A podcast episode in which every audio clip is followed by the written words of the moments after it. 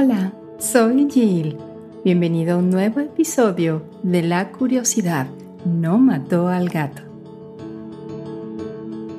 Algunos de nosotros envidiamos ser un genio, pero no hay que olvidar que mano a mano con la genialidad puede existir otros problemas mentales, como la locura.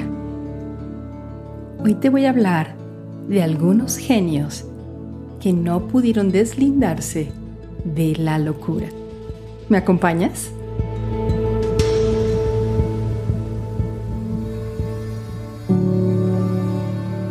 ¿Es posible ser demasiado inteligente? Tal vez. La historia está llena de genios locos, seres humanos que pisaron el acelerador mentalmente y a veces hasta el suelo. Hoy te voy a hablar de siete hombres brillantes que aparentemente aceleraron demasiado el motor neurológico, que vieron cómo la caja de cambios y el chasis de su cerebro salían volando hacia Larsen y seguían acelerando. ¿Te acuerdas de Pitágoras? Él fue un matemático griego que vivió alrededor de los años 575 a 500 a.C. Si este hombre es el que ideó el teorema de Pitágoras que todos aprendimos en la escuela. El cuadrado de la hipotenusa de un triángulo rectángulo es igual a la suma del cuadrado de los otros dos lados. Aparte de este pilar de la trigonometría, Pitágoras fue el primer académico de alto nivel que insistió en que los fenómenos naturales podían explicarse matemáticamente, allanando el camino para el estudio de la física e incluso fue una importante inspiración para las teorías de Platón sobre la democracia.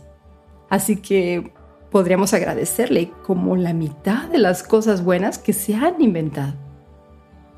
Pero bueno, al igual que Ron Hubbard y David Koresh, Pitágoras fundó su propia religión, ¿lo sabías? Al igual que el Ron Hubbard, el pitagorismo era una locura total. ¿Cómo de loco? Para decirlo de forma concisa, el cuadrado de la locura del pitagorismo es igual a la suma del cuadrado de la locura de otras religiones. La religión de Pitágoras tenía dos principios fundamentales. Las almas se reencarnan, bueno, no sé si eso esté tan loco, y los frijoles o las judías son malos.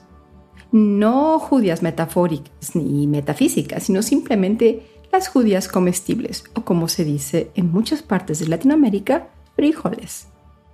Ah, entre otros absurdos, los mayores mandamientos del pitagorismo incluyen no comas bajo ninguna circunstancia frijoles o judías. Limpia todas las hendiduras corporales en las almohadas y camas. Mm. No pises un travesaño. No te sientes en un cuarto de galón. No camines por las carreteras. No dejes la huella de la olla en las cenizas después de retirarla del fuego. No remuevas el fuego sin hierro. No dejes que las golondrinas aniden bajo el techo. La secta de Pitágoras tenía reglas más comprensibles como el vegetarianismo y el pacifismo, pero tendía a romperlas. Las reglas del vegetarianismo se torcieron cuando al descubrir su famoso teorema, lo celebró sacrificando un buey. Su mensaje de pacifismo sufrió mucho al morir en una pelea. Mm, es muy extraño, ¿no crees?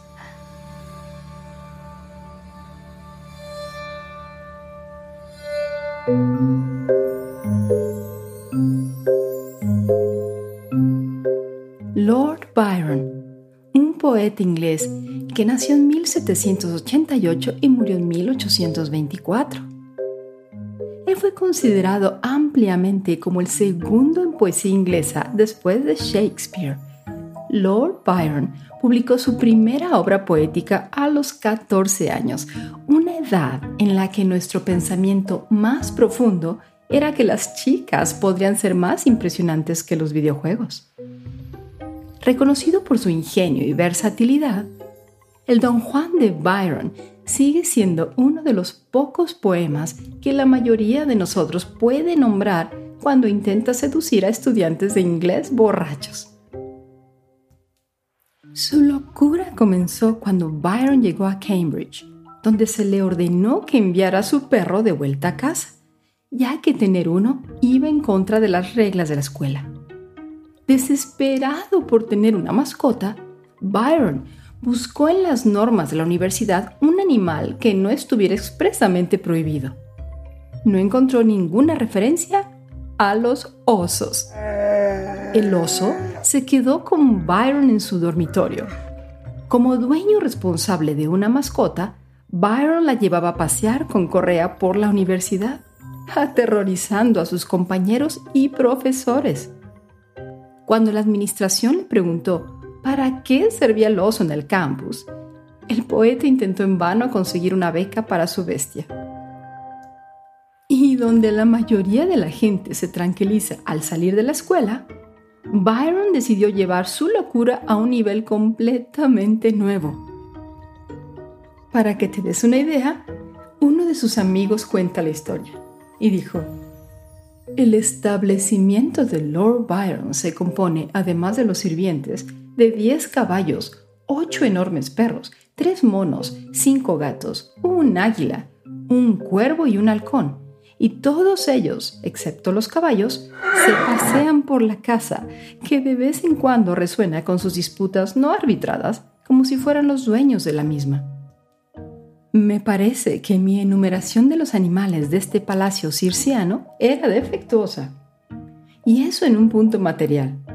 Acabo de encontrarme en la gran escalera con cinco pavos reales, dos gallinas de Guinea y una grulla egipcia. Eso lo dijo Percy Shelley, que fue compañero poeta y marido de la autora de Frankenstein, Mary Shelley. Si no ves el problema de convertir tu casa en el arca de Noé, es que no te imaginas la cantidad de estiércol que producen estos animales. Adelante, la tendencia de Byron a jugar a ser guardián del zoológico se transformó en una tendencia a jugar a ser almirante de guerra. Construyó dos pequeños fuertes de piedra en la orilla de su lago y lanzó una flota de barcos de juguete que pasaba días enteros dirigiendo mientras estaba agazapado en su fuerte.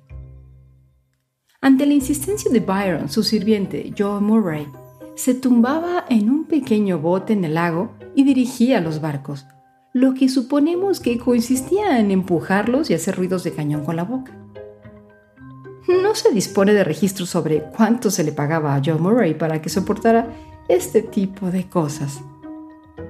¿Tú qué crees? estaba loco, ¿verdad?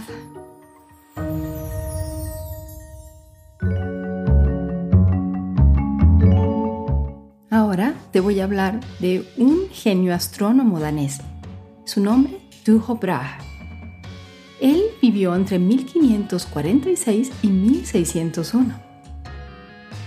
Tycho Brahe es conocido por la magnífica precisión de sus mediciones astronómicas en una época en que la astronomía telescópica era joven y rudimentaria.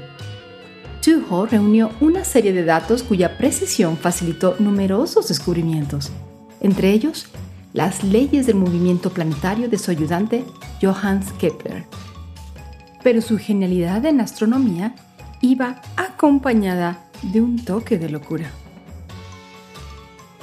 Imagina que ocupas un lugar destacado en los círculos sociales y que a menudo te ves obligado a dar cenas. supongamos también que quieres impresionar a tus amigos de alto nivel y asegurarles que su buena fe y sus finanzas están en buenas manos. ¿Qué harías? ¿Qué tal contratar a un enano, disfrazarlo de payaso y sin dar explicaciones hacer que se siente en silencio debajo de la mesa del comedor durante toda la cena? Chico Braha lo hizo y era mucho más rico que tú eso creo. Para proteger la integridad periodística vale la pena explicar que lo que te acabo de decir podría tergiversar a Taiko. O sea, contratar puede sugerir un empleo casual y ocasional. El enano de Taiko trabajaba a tiempo completo. Sus tareas incluían sentarse debajo de la mesa cuando Taiko y a veces sus amigos comían y simplemente merodear por la casa tenía fama de bebedor empedernido, así que tal vez contrató al enano en un estado de embriaguez y nunca tuvo el valor de decirle que se fuera una vez que estuviera sobrio. Por lo demás, se puede decir que a este hombre le faltaban unos cuantos planetas para formar un sistema solar.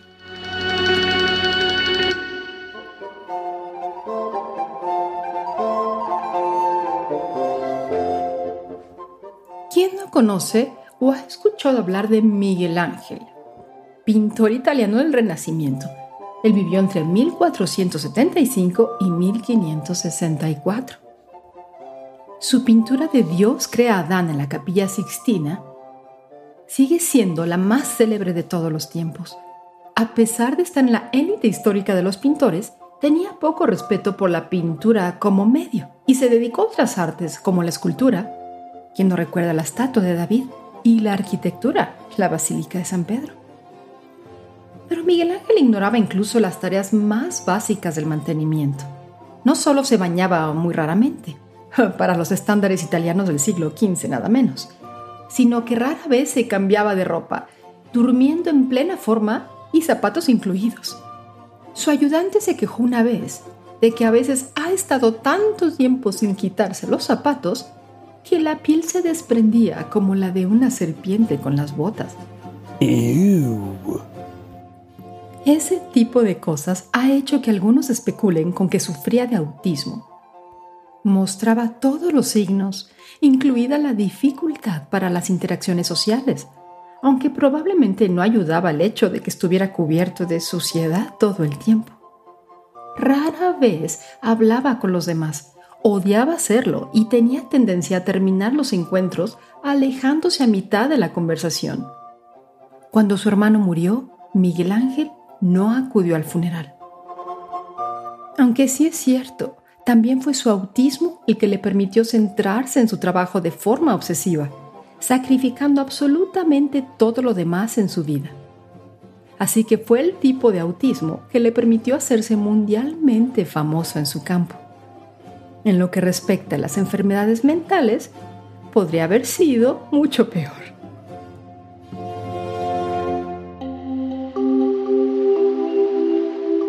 Tengo que admitirlo, uno de mis genios también favoritos es Nikola Tesla, que fue un físico ingeniero que vivió entre los años 1856 y 1943. Nikola Tesla, que por fin recibe el reconocimiento póstumo que merece su trabajo, realizó un número asombroso de contribuciones a la ciencia. Nuestro apoyo personal a Tesla ya está bien documentado y de nuevo, pero no tiene que creer en nuestra palabra. Etiquetado por el escritor británico Robert Lomas como el hombre que inventó el siglo XX, Nikola Tesla desempeñó un papel importante en el descubrimiento de la radio, la electricidad, los ordenadores, la robótica, radares, balística, física nuclear. Pero, como he dicho en todo este episodio, algunos de estos genios vienen mano a mano con la locura. Tesla sufría de un trastorno obsesivo compulsivo. Así, por ejemplo, mientras que la higiene personal de Miguel Ángel era terriblemente mala, la de Tesla era terriblemente buena y muy mala. Tesla tenía una gran fobia a los gérmenes y se negaba a tocar cualquier cosa que tuviera el más mínimo indicio de suciedad.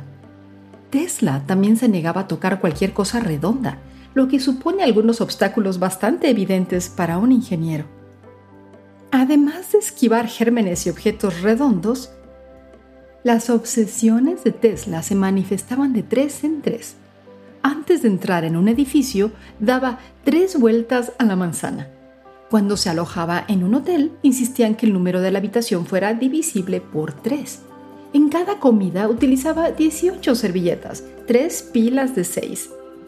El hecho de que necesitara 18 servilletas en lugar de, por ejemplo, 3, indica que al parecer no le asustaba un buen costillar a la barbacoa.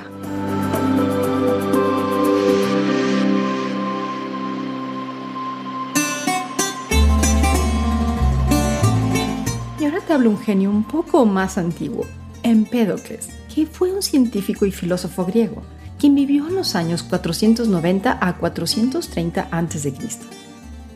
Empédocles podría haber sido uno de los genios más renombrados de la historia, si no fuera porque sus asombrosas contribuciones a la ciencia se ven compensadas por sus contribuciones aún más asombrosas a las tonterías.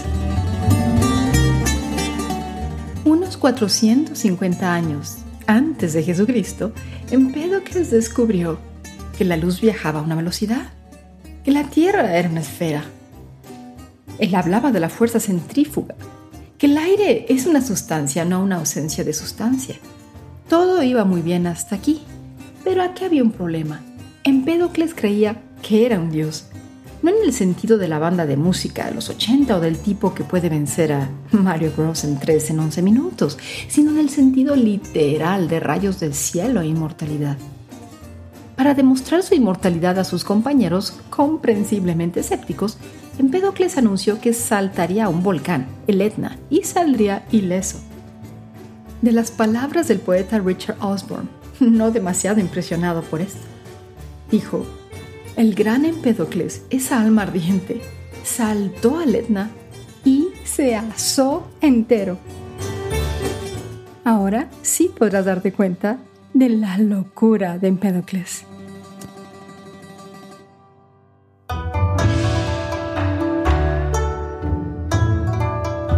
Por último te voy a hablar de Yukio Mishima, un famoso autor japonés quien vivió de 1925 a 1970 pero porque fue un genio. A los 12 años, Yukio Mishima había adquirido un conocimiento exhaustivo de Oscar Wilde.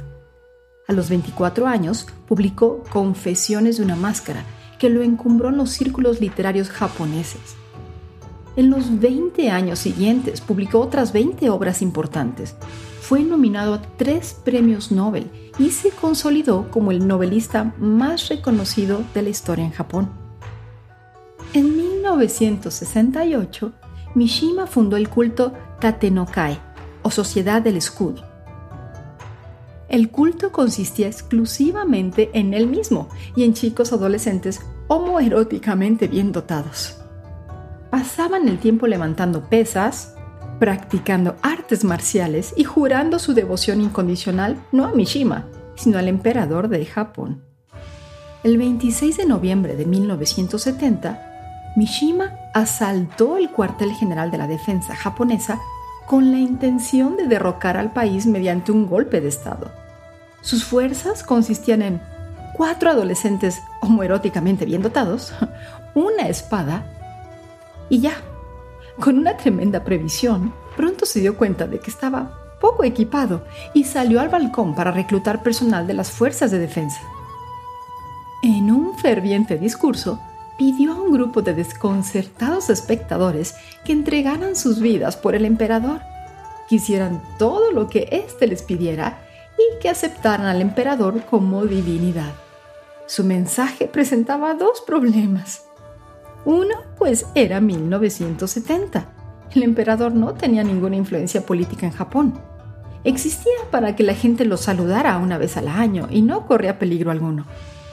La idea de dedicar la vida a su protección era el equivalente japonés de pedir a la gente que diera su vida por algún rapero desconocido.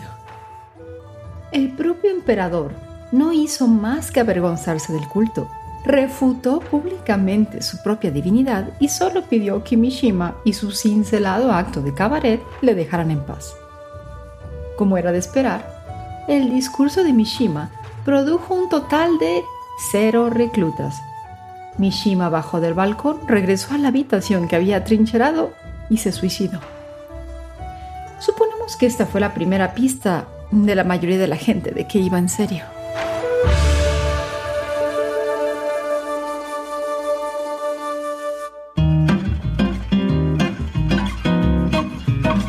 Y bien, hemos llegado al final de este episodio de los genios que van mano a mano con la locura. ¿Tú crees que es así? Yo sí lo creo. Esto es solamente un pequeño puñado de los genios que han tenido todos estos signos de problemas mentales, pero yo creo que eso nunca va a acabar. De alguna manera, el estar loco ya es un signo de genialidad. Te espero en el próximo episodio de La curiosidad no mató al gato.